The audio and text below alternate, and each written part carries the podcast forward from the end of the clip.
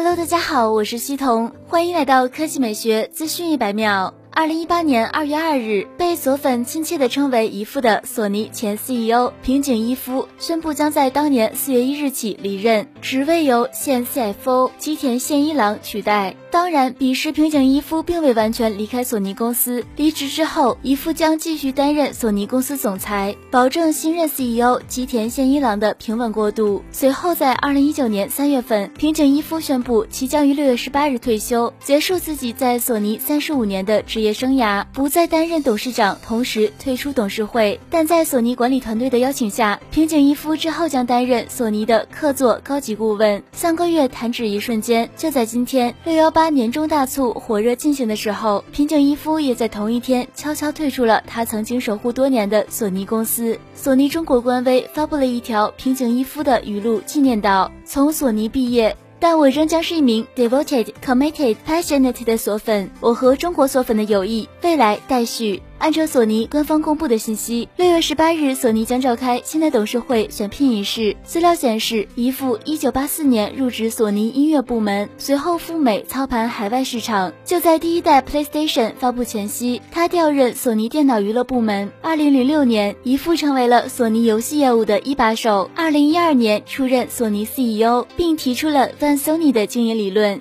好了，以上就是本期科技美学资讯百秒的全部内容，我们明天再见。